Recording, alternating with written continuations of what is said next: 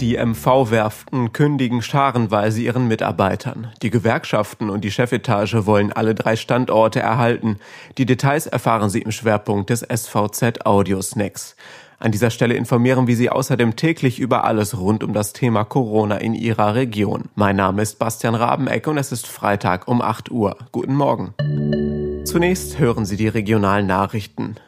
Gestern meldete das Landesgesundheitsamt 151 neue Corona-Infektionen. Die 7-Tage-Inzidenz für ganz Mecklenburg-Vorpommern liegt nun bei 45,3. Insgesamt wurden bislang 4.933 Menschen in MV positiv auf das Virus getestet. In unserem gestrigen Live-Chat zum Thema Corona beantwortete Minister Harry Glawe Fragen der User. Unter anderem, wann der Impfstoff nach MV kommt. Für Mecklenburg-Vorpommern wird es 230.000 Impfdosen geben. Das heißt, 230.000 Bürger könnten theoretisch äh, geimpft werden ab einem Tag X. Das kann man auch nicht genau festlegen, aber äh, werden etwa 115.000 äh, Bürger beim ersten Aufruf geimpft werden können.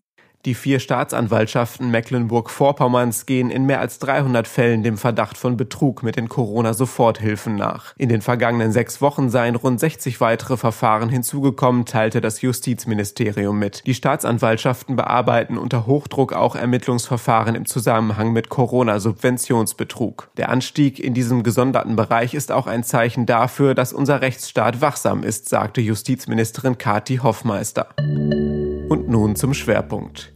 Die MV-Werften stehen vor einem massiven Personalabbau.